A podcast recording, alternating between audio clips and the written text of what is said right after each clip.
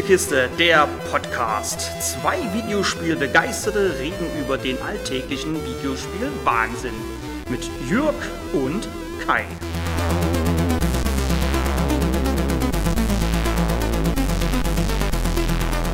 Ich habe, ohne dass es geplant war, ein kleines Experiment gemacht und einfach mal alle alten Teile von Gears of War am Stück gespielt. Also alles, was auf der Xbox 360 rauskam, mit Ausnahme von Judgment.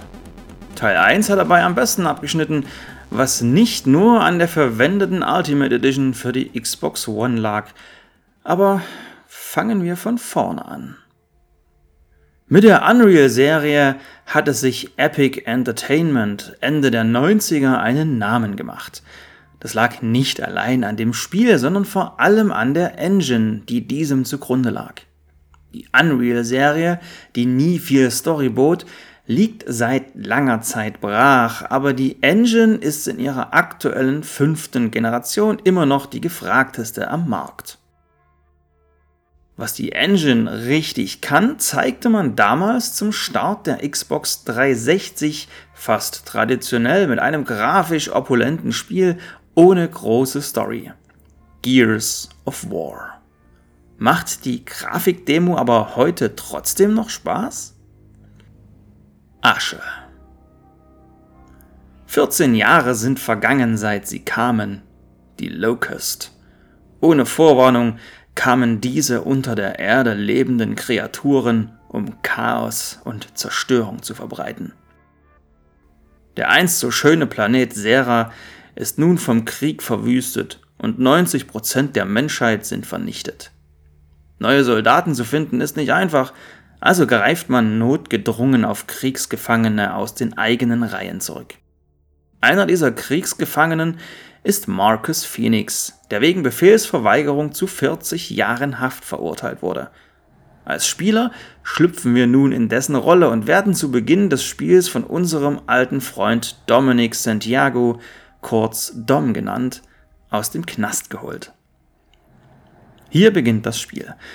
Ohne Intro, ohne Hintergrundinfos. Zumindest war das damals so, denn das Intro war versteckt im Titelbildschirm. Die Ultimate Edition lässt uns hier glücklicherweise nicht im Regen stehen und präsentiert uns das Intro jetzt, wie es sich gehört, zu Spielbeginn. Dann geht's weiter im Knast. Ob wir ein Tutorial wollen, ist unsere Entscheidung. Wer mag, lässt es einfach weg.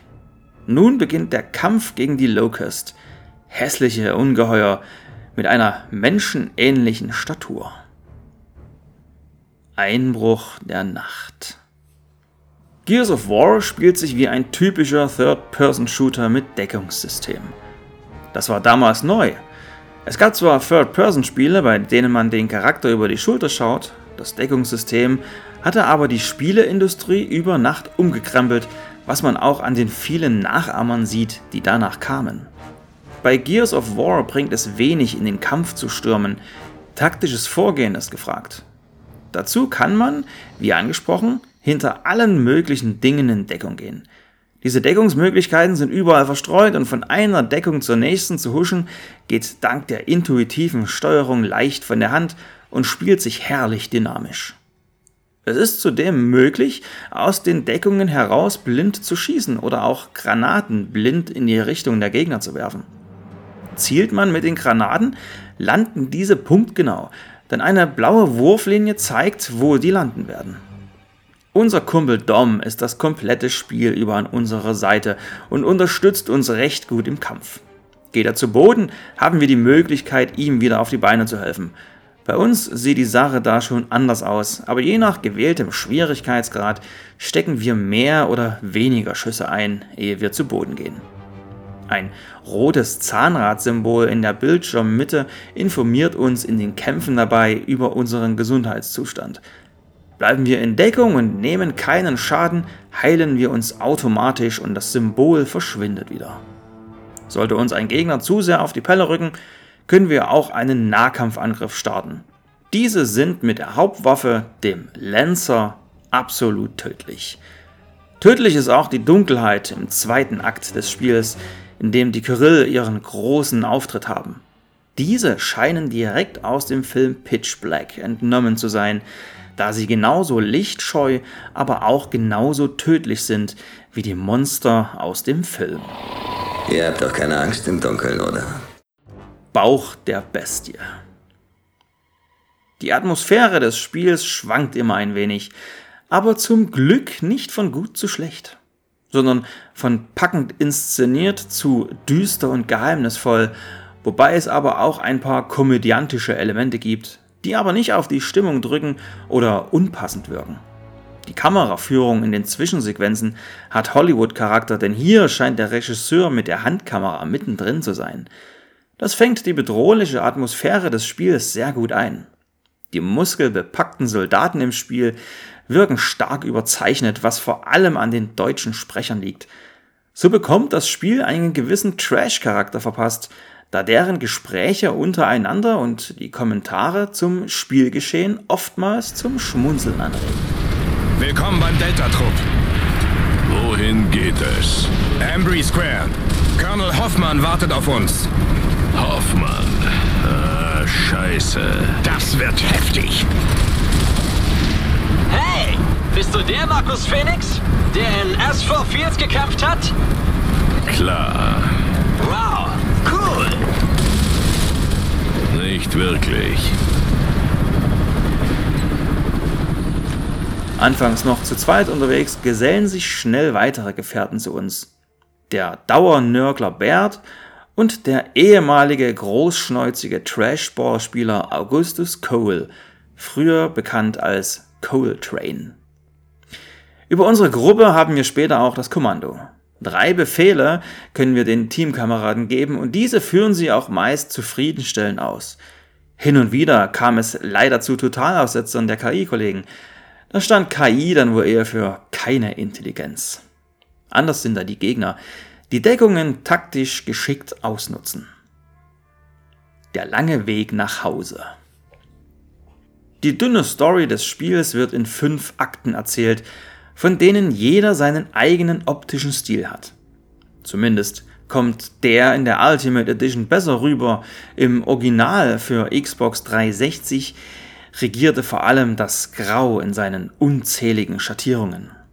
In diesen fünf Akten setzt uns das Spiel ab und an einen Zwischengegner vor, den man nur mit der richtigen Taktik oder der richtigen Waffe töten kann. So gibt es blinde Berserkerinnen, die einen aber hören und riechen können. Sie stürmen, Achtung Wortspiel, blindlings auf uns zu und wer nicht rechtzeitig ausweicht, muss vom letzten der fair verteilten Kontrollpunkte einen neuen Versuch starten, denn selber speichern darf man nicht. Die angesprochene Waffe ist der Hammer der Morgenröte, die an die Ionenkanone aus Command Conquer erinnert. Okay, kennt keiner mehr. Ein Satellit, der einen großen Laserstrahl auf den Boden wirft und alles vernichtet. Das restliche Waffenarsenal des Spiels ist recht überschaubar. Pistolen, Maschinengewehre, Schrotflinte, Scharfschützengewehr, Raketenwerfer und ein Bogen mit explosiven Spitzen stehen für die Kämpfe zur Verfügung. Durch ein Tonsignal weiß man übrigens immer, wann der Kampf vorbei ist. Nun heißt es, Munition auffrischen und dann beginnt der ganze Spaß wieder von vorne. Das Ganze erinnert fast an das Serious Sam Konzept. In einer Arena alle töten und auf zum nächsten Kampf, auf in die nächste Arena. Durch den leichten taktischen Anspruch sind die Kämpfe hier aber abwechslungsreicher und werden auch durch unser Geschick beim aktiven Nachladen beeinflusst. Lädt Markus nämlich seine Waffe nach, huscht ein kleiner Strich einen Balken entlang, der sich unter unserer Munitionsanzeige befindet, dem Nachladebalken. Drücken wir nun im richtigen Moment, eine kleine Markierung auf dem Nachladebalken hilft uns dabei, wieder auf die Nachladentaste, geht das Nachladen schneller und wir richten mit den Waffen auch mehr Schaden an. Drückt man jedoch zu früh oder zu spät, flucht Markus und das Nachladen dauert entschieden länger. Diese Mechanik kennt man mittlerweile aus vielen anderen Spielen. Gears of War hat sie erfunden. Und sollte es jetzt doch jemand besser wissen, dann hat Gears of War das adaptive Nachladen wenigstens salonfähig gemacht. Verzweiflung. Der Weg durch die schicken und abwechslungsreichen Abschnitte ist fest vorgeschrieben. Hin und wieder können wir uns zwar für einen linken oder rechten Weg entscheiden, aber diese alternativen Routen, in denen sich das Team aufteilt, sind nie länger als fünf Minuten. Dass Marcus nicht springen kann, fällt kaum auf, da man es eh nie muss. Per Tastendruck kann man noch zu einem Sprint ansetzen, der dann dank der tief sitzenden Wackelkamera sehr dynamisch wirkt und damals auch für offene Münder gesorgt hat. Der Titel holte seinerzeit alles aus der Unreal Engine heraus und auch die Ultimate Edition kann sechs Jahre nach ihrem Erscheinen optisch immer noch überzeugen. Nur hin und wieder stolpert man über niedrig aufgelöste Texturen. Die Charaktermodelle sind damals wie heute über jeden Zweifel erhaben und auch die Animationen der Figuren sind flüssig und passend. Passend ist auch der Sound des Spiels, die bereits erwähnten guten deutschen Sprecher, ja ich weiß, viele Fans hassen sie, die gute Musikuntermalung, aber vor allem die Waffensounds tragen viel zur Atmosphäre des Spiels bei. Heutzutage, wo die Gears-Reihe bei sechs Spielen steht, muss es dank der Bekanntheit eigentlich nicht extra gesagt werden, aber damals war es schon eine Erwähnung wert. Der Titel richtet sich klar an ein erwachsenes Publikum, der rote Lebenssaft fließt im Überfluss, Schädel platzen und mit dem Kettensägen-Bajonett des Lancers lassen sich Gegner. Na, ich muss wohl nicht zu sehr ins Detail gehen. Da Dom das komplette Spiel über an unserer Seite kämpft, war es Epic im Übrigen ein leichtes, einen Koop-Modus in das Spiel zu integrieren. So ist es möglich, das komplette Spiel mit einem Freund zusammen durchzuspielen, entweder online oder zusammen im Splitscreen auf der Couch.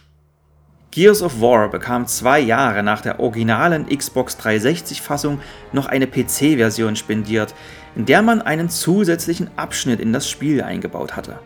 In der Ultimate Edition ist dieser Abschnitt jetzt auch drin und so kamen auch die Konsolenspieler erstmals in den Genuss des vollen Gears of War Programms. Durch den zusätzlichen Abschnitt kommt man, je nach gewähltem Schwierigkeitsgrad, auf ca. 8 bis 10 Stunden Spielzeit, in denen man blendend unterhalten wird. Die Hintergrundstory von Gears of War und des ganzen Gears of War Universums wurde über Bücher, Comics und die nachfolgenden Spiele stark ausgebaut.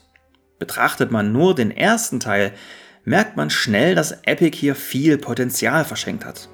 Trotzdem hatten sie damals mit Gears of War gezeigt, dass sie noch gute Spiele machen können. Ohne Schnickschnack, ohne unnützen Ballast. Und darum ist und bleibt das erste Gears auch mein Lieblingsteil von allen. Wozu eine große Story erzählen? Ich will ballern.